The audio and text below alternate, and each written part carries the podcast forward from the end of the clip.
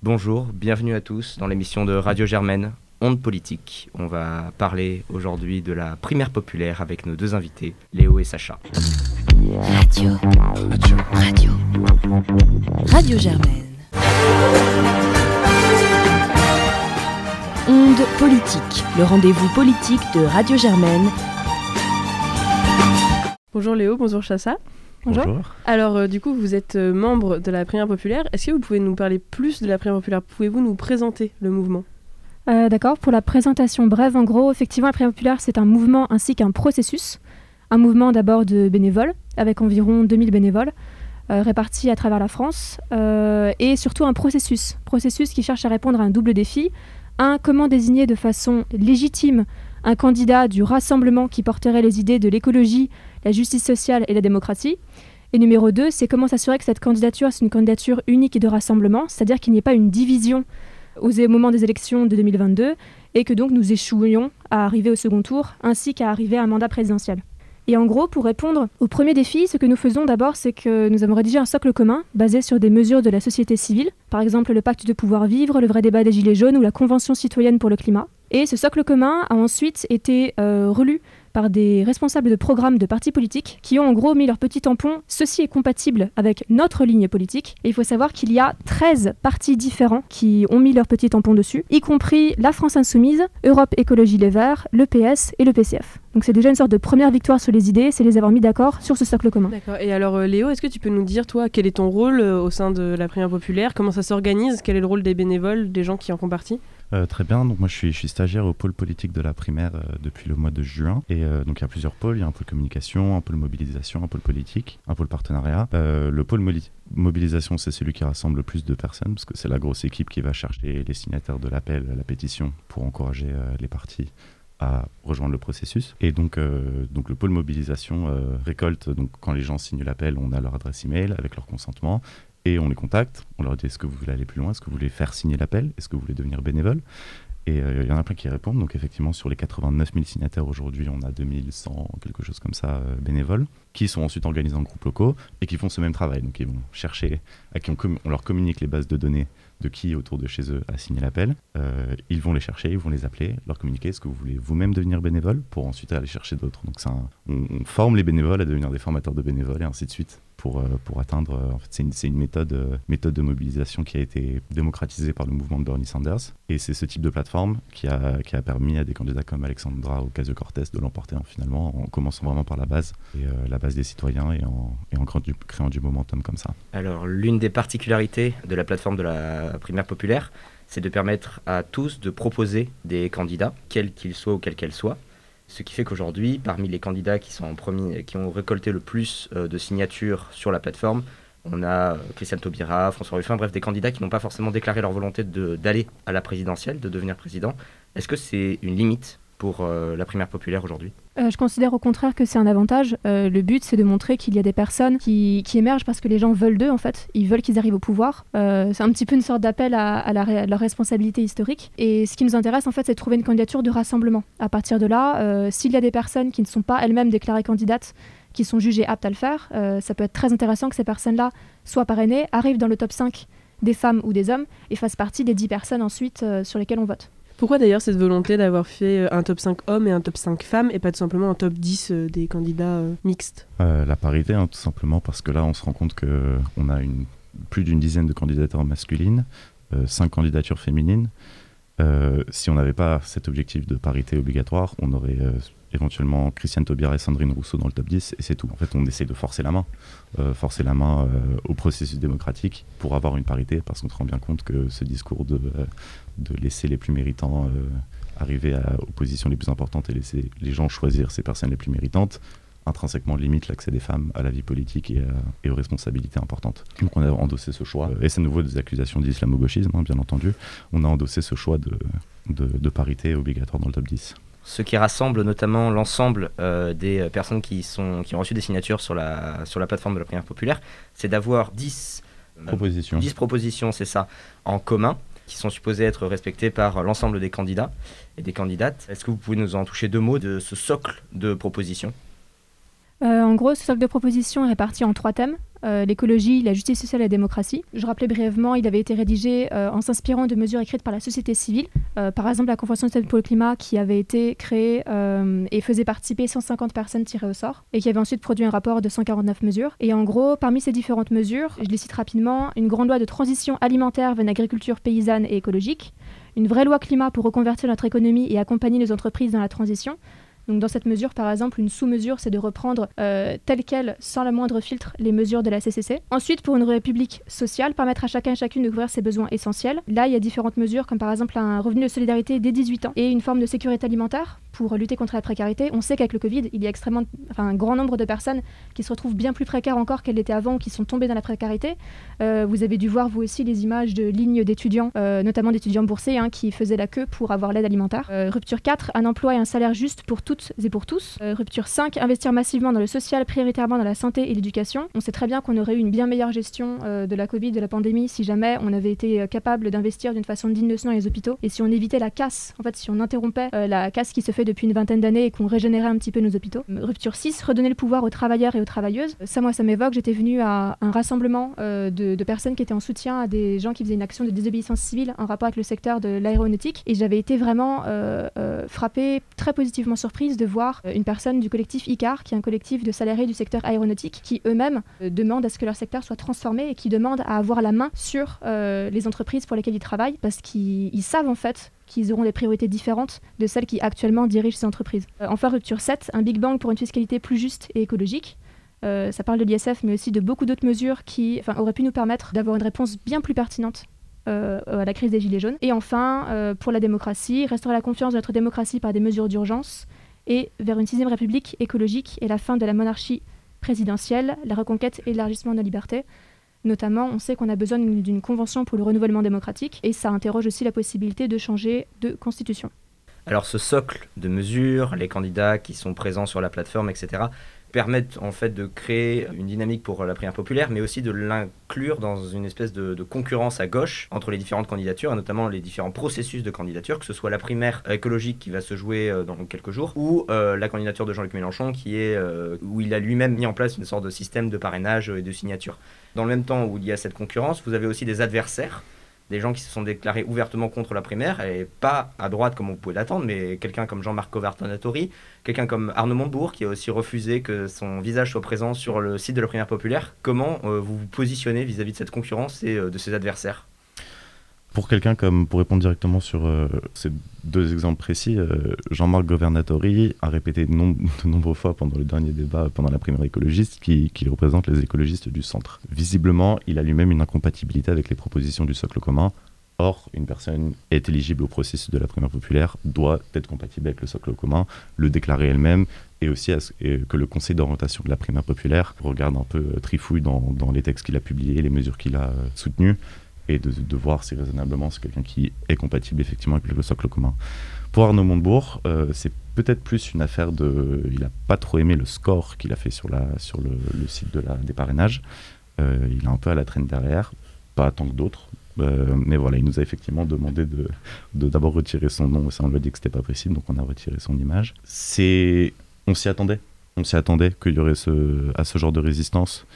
Euh, on le savait très bien parce que c'est des, des partis qui, il y a beaucoup de scepticisme envers ce mouvement citoyen parce qu'ils considèrent ça comme, euh, comme un débordement et un rejet de, ce que le, de l'intermédiaire des partis politiques pour organiser la vie politique euh, de la gauche, de la droite.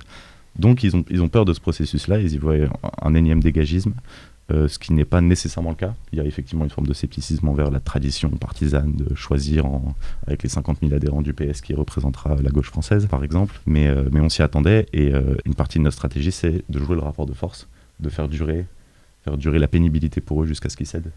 Et alors, pour ce qui est de, pas vos concurrents, mais par exemple ceux qui vont être élus de la primaire Europe Écologie Les Verts ou la candidature de Jean-Luc Mélenchon, qui est aussi présent sur la plateforme. Comment vous vous positionnez euh, J'ai pu voir qu'il y avait certains candidats comme Sandrine Rousseau qui était, qui était à la fois candidat déclaré pour la primaire écologiste et pour la primaire populaire, euh, mais certains autres candidats à la primaire écologiste ne sont pas du tout déclarés pour la primaire populaire. Comment est-ce que vous gérez cette ambiguïté euh, si jamais un candidat à la primaire écologiste gagne mais n'est pas déclaré pour la primaire populaire et n'a pas de soutien sur votre plateforme Est-ce que vous entamerez des discussions avec eux ou est-ce que ça rompra totalement leur éligibilité à la primaire populaire?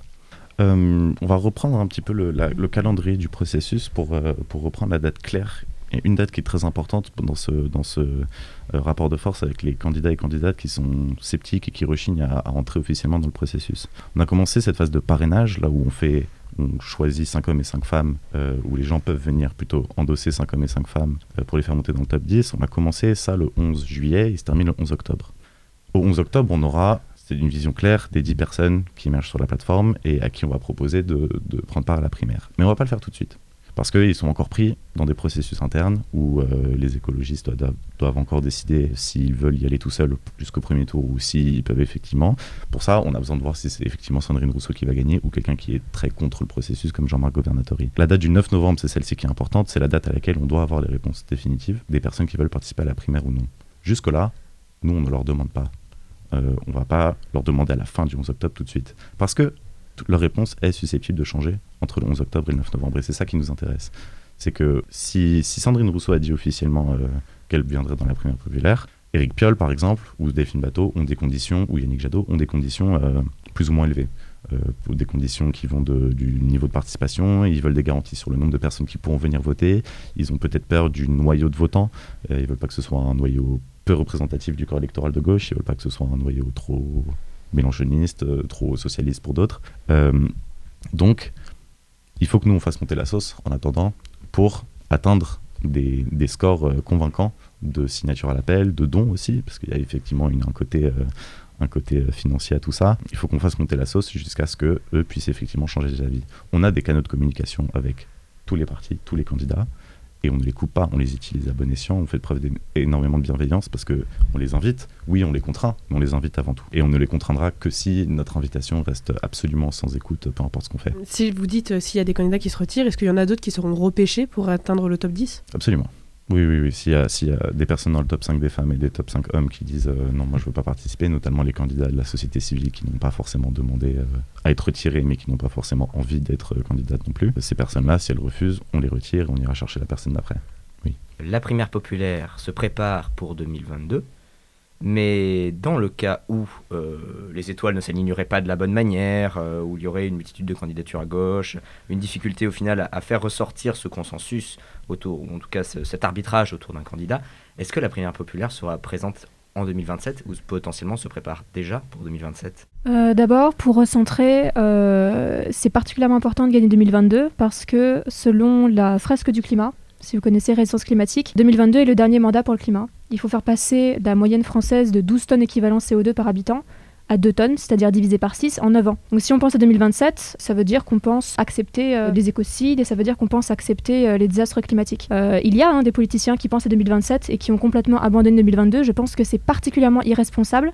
à titre personnel, je leur en veux beaucoup. Hidalgo est visé ou? Oh, c'est pas la seule.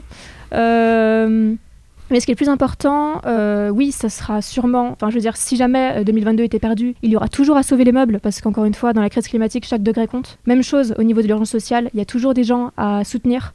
Euh, et toujours des personnes euh, qui veulent que leur dignité soit respectée, qui veulent que leurs conditions de travail et de vie soient revalorisées.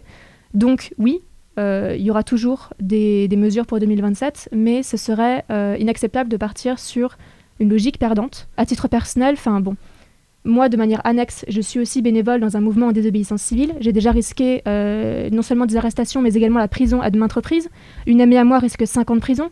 Je parlais tout à l'heure euh, du rassemblement en soutien pour des personnes qui avaient fait une action sur les aéroports. Voilà, j'ai deux amies à moi. L'une s'appelle Marie-Alexandra et l'autre s'appelle Alex. Et euh, toutes les deux risquent 5 ans de prison. Voilà, parce qu'on est, on est conscient en fait qu'il y a des vies en jeu et pas juste des vies dans le sens quelques vies, mais dans le sens une proportion absolument ridicule grotesques de vies qui sont mises en danger à cause de l'inaction criminelle de nos, de nos, dirigeants. Donc, euh, à titre personnel, je passerai ensuite euh, la, la, main à Léo. Non, je ne pense pas à 2027. Mais, mais il est hors de question de penser à 2027. Déjà parce que effectivement, comme le souligne Sacha, l'urgence sociale et, écologique est, énorme et elle va avoir des, ricochets euh, sur la vie démocratique. Le fait que tu parles de, ton ami qui, euh, qui est face à éventuellement 50 ans de prison pour désobéissance civile, ça en dit long sur ce qui peut se passer dans les 5 prochaines années. Si on repart sur un mandat de quelqu'un qui se permet de dire euh, je vais absolument accepter vos 149 propositions et qui en reprend 10 sans filtre et trifouille toutes les autres ou les refuse intégralement, on va continuer à avoir de la mobilisation sociale. Si on continue des, procédures, euh, euh, des, prises de décision qui contournent les intermédiaires sociaux, on va continuer à avoir des mobilisations massives dans la rue qui se terminent, qui sont gérées actuellement avec de la répression.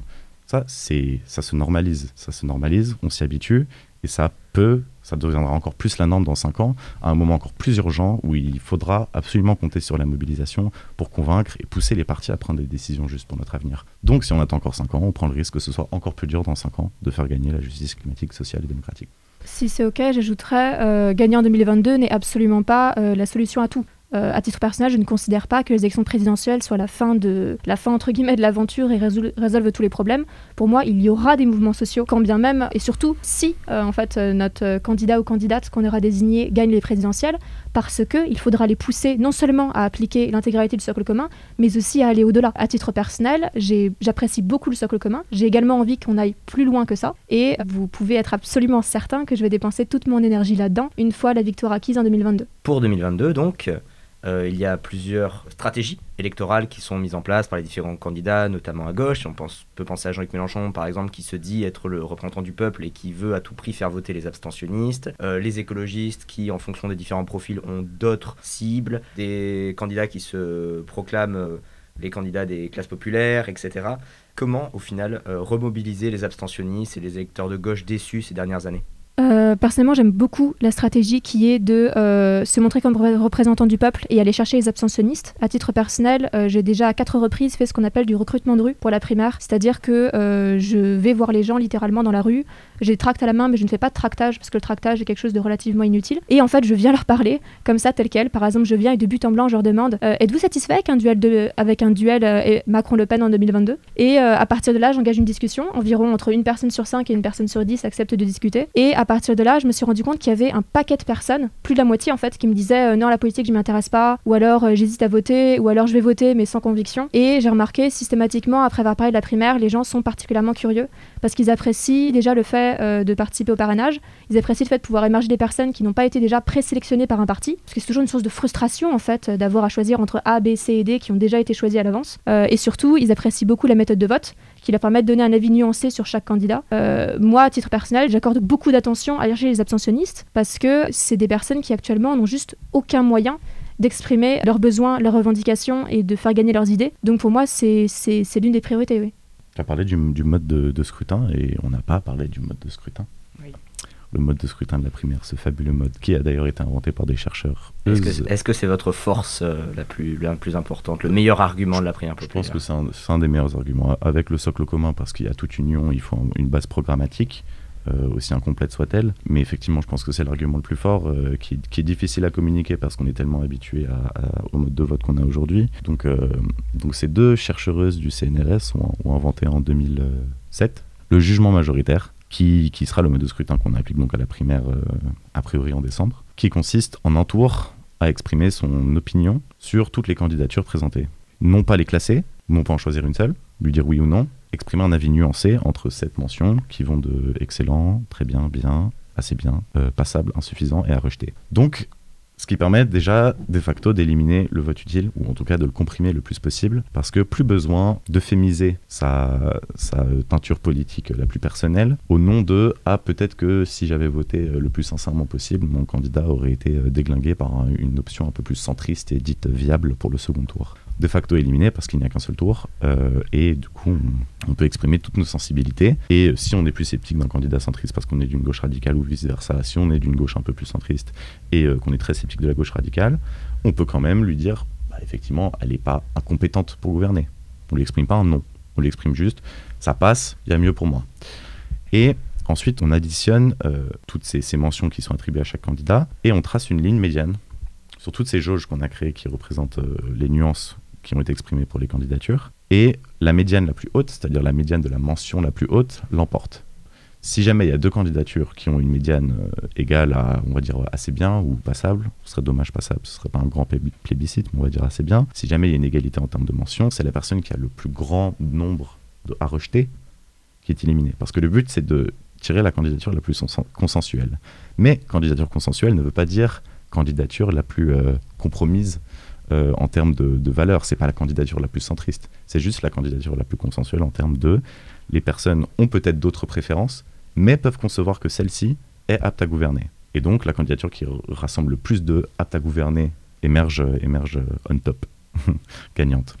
C'est un mode de scrutin que vous avez envisagé grâce à des chercheurs. On comprend que la primaire populaire, c'est un mouvement qui euh, se veut novateur et euh, quelque part intellectuel, parce que c'est un mode de scrutin que pas tout le monde connaît. Comment vous arrivez à communiquer sur, sur bah, ce mode de scrutin, sur votre organisation, sur vos valeurs On disait face à des abstentionnistes qui parfois ne sont pas intéressés par la politique. Déjà, le mieux, c'est visuellement. Ça, ça m'amusait là quand il y avait des descriptions qui étaient faites, parce que quand vous avez un visuel sur les yeux avec les couleurs, c'est instantanément beaucoup plus facile à comprendre. moi, par exemple, quand je vais parler aux gens dans la rue, bah, justement, je trimballe ça sur mon téléphone ou imprimé sur un papier parce que c'est très très visuel en fait. Vous tracez la ligne au milieu, vous voyez directement la meilleure couleur, ça saute aux yeux. La meilleure façon sinon c'est vraiment de parler de personne à personne. Euh, moi à titre personnel je n'ai recruté des personnes que via des discussions, soit en face à face, soit au téléphone. Euh, on a la communication sur les réseaux sociaux, mais on sait très bien que c'est pas du tout le canal de mobilisation principal. Les personnes, c'est pas juste en voyant passer une publication que tout d'un coup ils vont être convaincus en fait. Il y a besoin d'avoir une discussion. Et un truc que j'ai beaucoup aimé à la primaire, qui a été très rafraîchissant et surtout, je dois avouer, genre gratifiant en fait pour moi euh, et qui me motive en tant que bénévole, euh, c'est précisément le fait qu'on a ces discussions. On a ces discussions avec des personnes diverses. Quand vous rencontrez des gens dans la rue, forcément, et la diversité, on n'y échappe pas. Et, c'est, ça, ça fait du bien parce que moi j'étais un peu dans mon microcosme militant écolo à être complètement focus Et donc parler à des gens un peu de euh, leur expérience de vie, qu'est-ce qu'ils n'aiment pas dans la politique, qu'est-ce qu'ils veulent voir changer. Ça fait du bien et surtout ces discussions qui n'ont quasiment pas eu lieu depuis, j'ai l'impression, euh, la pandémie. Et euh, bah, ça fait du bien de les avoir. Bah, on va rebondir un peu sur tout à l'heure. On parlait de Jean-Luc Mélenchon et euh, il a lui aussi mis en place une sorte de plébiscite où il demande des signatures. il me semble qu'il est arrivé à un nombre bien plus important sur sa plateforme à lui que sur votre plateforme. Comment s'organisent les négociations avec la France Insoumise C'est parce que leurs militants ne viennent pas sur votre plateforme. comment légitimer une candidature qui viendrait de votre mouvement et qui recruterait moins de signatures que la plateforme de Jean-Luc Mélenchon? Euh, c'est effectivement cette barre des 230, on doit être à 238 ou 239 000 euh, parrainages de la personnalité de Jean-Luc Mélenchon sur le, sur le site euh, L'Union Populaire aujourd'hui. C'est un peu l'argument qui nous est renvoyé par d'autres candidats d'ailleurs en disant bah regardez, vous n'avez même pas dépassé Jean-Luc Mélenchon. déjà relativisé hein, parce qu'il a une force mobilisatrice qui dès le départ était bien plus importante que la nôtre.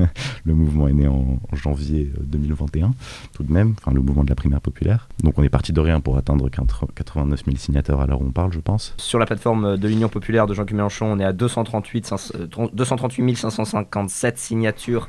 Il vise les 300 000. Et euh, sur, la, sur la plateforme de la primaire populaire, vous êtes à 89 212. Hmm. Voilà. Comment donner de la légitimité à un candidat qui reçoit moins de plébiscites qu'un autre candidat qui en plus fait euh, cavalier seul C'est effectivement un gros enjeu de faire monter, euh, de faire monter cette jauge de personnes qui souhaitent le, le processus de la primaire populaire. Après, la légitimité, elle se joue aussi sur euh, pas le nombre de, de, personnes qui signent la pétition, mais le nombre de personnes qui viendront voter, qui viendront voter le, aux dates du scrutin au jugement majoritaire. Parce que c'est là qu'on veut démontrer qu'il y a énormément de personnes, y compris au sein de la France Insoumise d'ailleurs, mais ça on pourra pas le savoir, qui veulent d'une candidature qui a une stratégie gagnante. Or, le coup de Jean-Luc Mélenchon qui va pour gagner, Anne Hidalgo qui va pour gagner, Europe Écologie qui va pour gagner, et apparemment Fabien Roussel aussi. Ça commence à faire euh, beaucoup, de problèmes. Donc la légitimité, ne repose pas intégralement sur ce, cette jauge qui se remplit, mais sur le nombre de personnes qui vont venir voter et sur le socle commun, le fait qu'on qu'en fait on est la seule formation qui n'est pas on n'est pas une formation politique, on n'est pas un parti, on est les seuls mouvements qui s'immiscent dans l'arène pour dire on vous propose une stratégie gagnante. Ça qui est très important, c'est la stratégie gagnante. Toutes ces candidatures sont en train de dire c'est le moment, c'est l'urgence écologique, c'est l'urgence sociale, mais nous proposent toutes et sont en train de défendre bec et ongle une stratégie qui va nous emmener droit dans le mur parce que s'ils font tous une campagne magnifique parce qu'ils ont tous envie de gagner, bah, ils vont tous faire maximum 10%. Donc leur détermination mutuelle à gagner va encore, enfin, créer la défaite des autres. Et on est la seule plateforme à dire très bien, organisons un débat sain et serein entre personnes avec qui il y a plus de choses en commun que de divergences. Organisons un débat sain et serein et laissons les électeurs trier entre nous quelle est la candidature la plus susceptible de l'emporter en représentant des valeurs qui sont les plus consensuelles aussi. C'est finalement ça le plus important. Et évidemment qu'on ne peut pas avoir 239 euh, 000 soutiens aujourd'hui. On n'est pas un mouvement qui avait un candidat à l'élection présidentielle en 2017 et qui a des fonds, euh, les fonds qui vont avec par exemple. Donc vous disiez, c'est pas forcément le nombre de parrainages qui va compter, mais le nombre de personnes qui vont voter lors euh, de vos primaires. Mm. Et donc on pourra voter à la primaire sans avoir été déjà inscrit lors des parrainages. Ah, bien sûr, il y aura, il y aura, éventuellement euh, encore à, trancher une, phase de préinscription. Euh, pour autant, c'est pas parce qu'il y a une phase de préinscription qu'on pourra pas du tout voter. Donc, les personnes qui n'ont pas signé l'appel pourront absolument venir voter. C'est une primaire ouverte. Hein. C'est pas, pas une primaire avec euh, seulement nos 80 000 adhérents. De toute façon, on n'a pas d'adhérents pour venir voter au truc. Non, ce sera ouvert. Tout le monde pourra venir, et y compris d'ailleurs les électeurs de droite. D'accord. Eh bien, justement, un sujet un peu de tricky. Vous avez peut-être suivi euh, cette dernière semaine la polémique qui a entouré la plateforme Tipeee, qui est aussi une plateforme collaborative en ligne. C'est pas du tout le même objectif, mais enfin bon, ça reste une plateforme collaborative en ligne, euh, on peut se poser la question, est-ce qu'il n'y a pas nécessité de mettre en place une sorte de barrière sanitaire euh, avec des candidats, par exemple, qui accepteraient les 10 mesures, mais qui pourraient sortir des choses complotistes, on pense aux, anti-vax, je pense notamment à Jean-Marc Governatori qui ici même avait dit qu'il n'y avait pas de crise sanitaire, euh, ou que la crise sanitaire, pour le citer, n'existait pas. Est-ce que c'est pas dangereux peut-être de laisser au final cette primaire populaire à tous les noms possibles, alors qu'il pourrait y en avoir qui pourraient rassembler euh, à gauche avec ces 10 mesures de base et qui pourraient poser problème en définitive nous, on a la possibilité, pour, pour légiférer qui entre sur la plateforme euh, et qui peut être désigné comme, comme candidature ou pas, nous, on a un seul euh, outil légitime, c'est le socle commun, la compatibilité avec les valeurs. Si on ne tranche pas sur une personne doit-elle être d'accord avec la politique sanitaire, les vaccins et, et le pass, euh, ça, ça, ne nous concerne pas. La plateforme, quand elle a été lancée, on a mis les sept candidatures qui avaient contribué avec nous à l'élaboration du socle commun. Elles ont par défaut été mises sur la plateforme le jour, du, le, jour du lancement, le 11 juillet. Et après, on a ajouté les personnes qui ont été proposées. Quand une personne est proposée 500 fois, elle peut être ajoutée à la plateforme, mais après inspection du conseil d'orientation qu'elle est effectivement compatible avec les valeurs de gauche et tout. L'analyse euh, anti-pass, anti-vax là-dedans, nous, on peut absolument pas appliquer quelque chose comme ça. Déjà parce que je suppose que parmi toute la mobilisation euh, anti-pass qu'il y a aujourd'hui, il y a des personnes qui sont très très déconnectées de la vie politique et qui s'en méfient énormément. Je pense que c'est des panneaux assez courants. Dans la mesure où on a aussi envie de revitaliser la vie politique et euh, appeler les abstentionnistes, on va certainement pas dire les anti-pass ne sont pas bienvenus ou les anti-vax ne sont pas bienvenus. Il y a des arguments très pertinents qui sont placés dans ces manifestations, d'autres moins. On laissera les personnes qui ont des arguments pertinents contre l'élaboration démocratique d'une obligation vaccinale venir euh, si elles se sentent concernées par la primaire, mais on ne peut pas trancher là-dessus. Et, on laissera aussi, euh, je pense que s'il y a des candidatures peu crédibles euh, qui sont ouvertement anti-vax avec des arguments un peu vaseux, quand ils le sont, ou anti-pass avec des arguments un peu vaseux, on laissera l'intelligence collective trancher là-dessus. Donc vous disiez que vous aviez la possibilité, même si une proposition reçoit 500 plébiscites, de l'annuler. Est-ce que c'est déjà arrivé ou est-ce que c'est juste une mesure de sécurité que vous avez mis en place? Ce n'est pas encore, euh, pas encore arrivé. Il y a eu, euh, je me souviens au tout début du lancement de la plateforme, il y avait cinq personnes qui avaient proposé le nom d'Éric Zemmour. Euh, ça n'a pas beaucoup augmenté, donc ce n'est pas encore arrivé. En revanche, c'est arrivé que, des, candidats demandent à ne pas apparaître sur la plateforme, pas en être retirés. Donc il y a effectivement un Montebourg qui a demandé à être retiré, on n'a pas concédé, donc on a retiré son image par compromis et pour le réutiliser un peu. Et et puis surtout, il y a deux personnes qui, euh, qui sont Nicolas Hulot et Aurélien Barraud qui ont été plébiscités 500 fois, qu'on n'a pas mis sur la plateforme parce qu'ils ont déclaré officiellement ne pas vouloir être candidat à l'élection présidentielle de 2022 et ne pas vouloir être sur la plateforme. Là oui. Par, par contre, des personnes qui nous demandent de ne pas être sur la plateforme, mais qui maintiennent le flou sur est-ce qu'ils vont être candidats à 2022 ou pas alors qu'ils ont été parrainés plus de 500 fois, ça non, ils vont sur la plateforme. On ne peut pas court-circuiter le processus comme ça. Euh, au niveau du financement de la primaire populaire, comment ça se passe? Financement de la primaire populaire, euh, on a eu pour, comme rampe de lancement de, généreux donateurs, euh, de généreux prêteurs aussi. Donc il y a une partie de dons propres, une partie de, prêts qui seront remboursés après. Là, on a lancé notre campagne de financement participatif hier, ce week-end, avec notre événement à Marseille. donc on a récolté pas mal de sous. En fait, qu'est-ce qu'on fait de ces sous Déjà, effectivement, le côté mobilisation, il y a des affiches, des tracts. On n'utilise pas beaucoup de tracts, on a dit, c'est pas le meilleur mode, mais les affiches. Euh, la logistique, les déplacements pour les bénévoles, pour notre équipe de mobilisation. Euh, ce qui coûte assez cher, c'est la plateforme de parrainage parce qu'elle doit être sécurisée et évidemment la plateforme de vote au jugement majoritaire pour le mois de décembre. Vote qui aura lieu en présentiel dans des lieux de vote, mais même dans les lieux de vote, ça passera par cette plateforme. Sera une plateforme en ligne, par Néovote sécurisé. C'est l'interlocuteur euh, auquel s'est adressée la primaire écologiste et auquel s'adresse peut-être euh, la primaire des républicains pour organiser leur vote en ligne. Ça, ça coûte cher, c'est sécurisé. Il faut que ça le soit absolument parce que si jamais on nous reproche de ne pas avoir une plateforme sécurisée, notre, euh, les résultats deviennent caduques et c'est la parfaite bille pour délégitimer entièrement la, la primaire populaire. On a besoin de ces sous-là. Donc c'est ça nos financements. Il n'y a pas de. Y a pas de c'est parfois un peu, surprenant quand des grands donateurs nous, donnent euh, des grandes sommes parce que euh, ils se rendent compte de ce qu'il y a dans le socle commun ou pas sur, euh, la, justice fiscale et tout. Visiblement, ils, sont, ils acceptent très bien. On va pas rechigner. Donc c'est principalement ça nos sources. c'est un, élément important dans le rapport de force parce que les partis sont en train de jouer leur survie. Il faut savoir qu'à chaque siège parlementaire est associé un financement public de 40 000 euros au parti auquel est affilié ce siège parlementaire. Donc, les partis jouent leur survie. Le PCF joue sa survie, le LV joue sa survie, le PS joue sa survie. On a l'impression que euh, cette campagne de On y va pour gagner à la présidentielle est une campagne pour avoir un maximum de visibilité aux législatives et se faire le moins évincé, ouais, le moins évincé possible par les, autres adversaires dans l'arène, dans, dans le spectre de gauche. Donc on a peur qu'ils aient ça en ligne de mire. Seulement, les sièges pour assurer leur survie financière et pour déterminer qui, en 2027, aura le meilleur rapport de force pour dire Ah bah c'est moi la candidature de rassemblement pour 2027. Sauf que en 2017, c'était la France Insoumise qui avait euh, le meilleur score pour justifier ce rassemblement. Puis après, au municipal, c'était Europe Écologie Les Verts. Puis après, au régional, c'est le PS.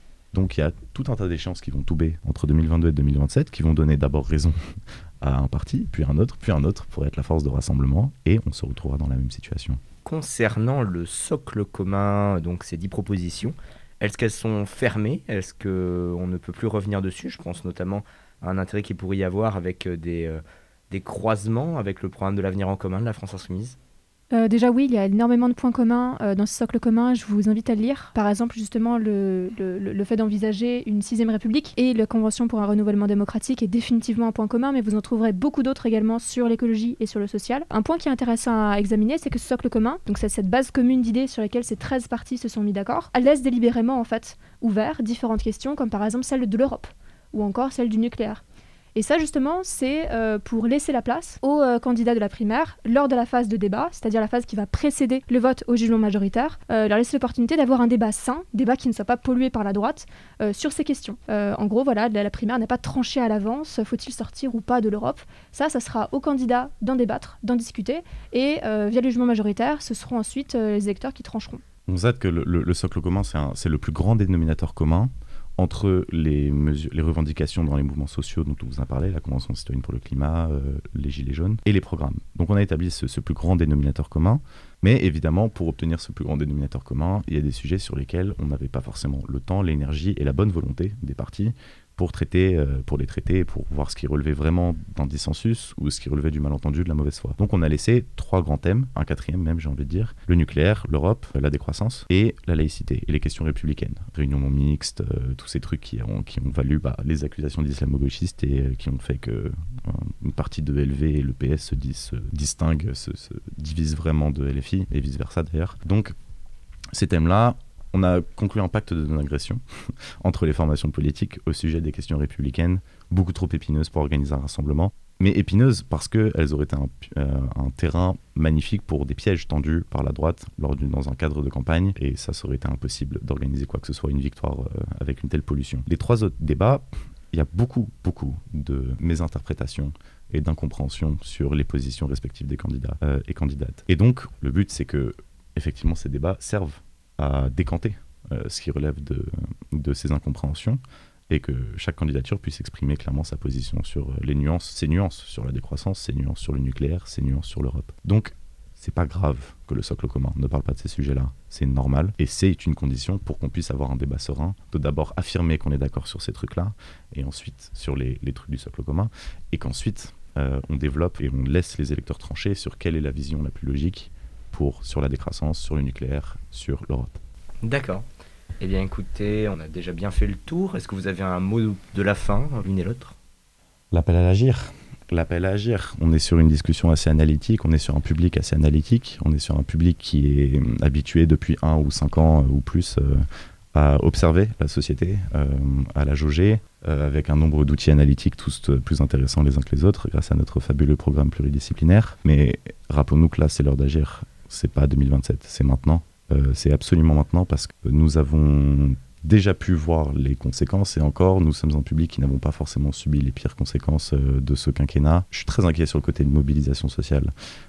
J'ai pas été dans les pires manifestations qui, existent, mais j'ai vu des choses euh, qui, sont, terribles, qui font énormément peur à des gens qui sont mobilisés pour des très très bonnes raisons. Et si on normalise encore la répression et le déni par rapport aux, urgences qui nous font face, euh, le délitement ne va que s'accélérer. Il n'y aura pas de, il aura pas de sauveur ou de sauveuse en 2027, plus qu'il y en a aujourd'hui. Donc, euh, donc le but de, la primaire populaire, c'est effectivement ce processus, mais donc désignature d'une candidature unique capable de gagner pour défendre l'écologie, la solidarité et la démocratie. Mais le but, c'est aussi que cette structure, elle serve ensuite à aider, si je puis dire, aider la candidature gagnante et sa majorité législative, si elle en a une, à appliquer le programme.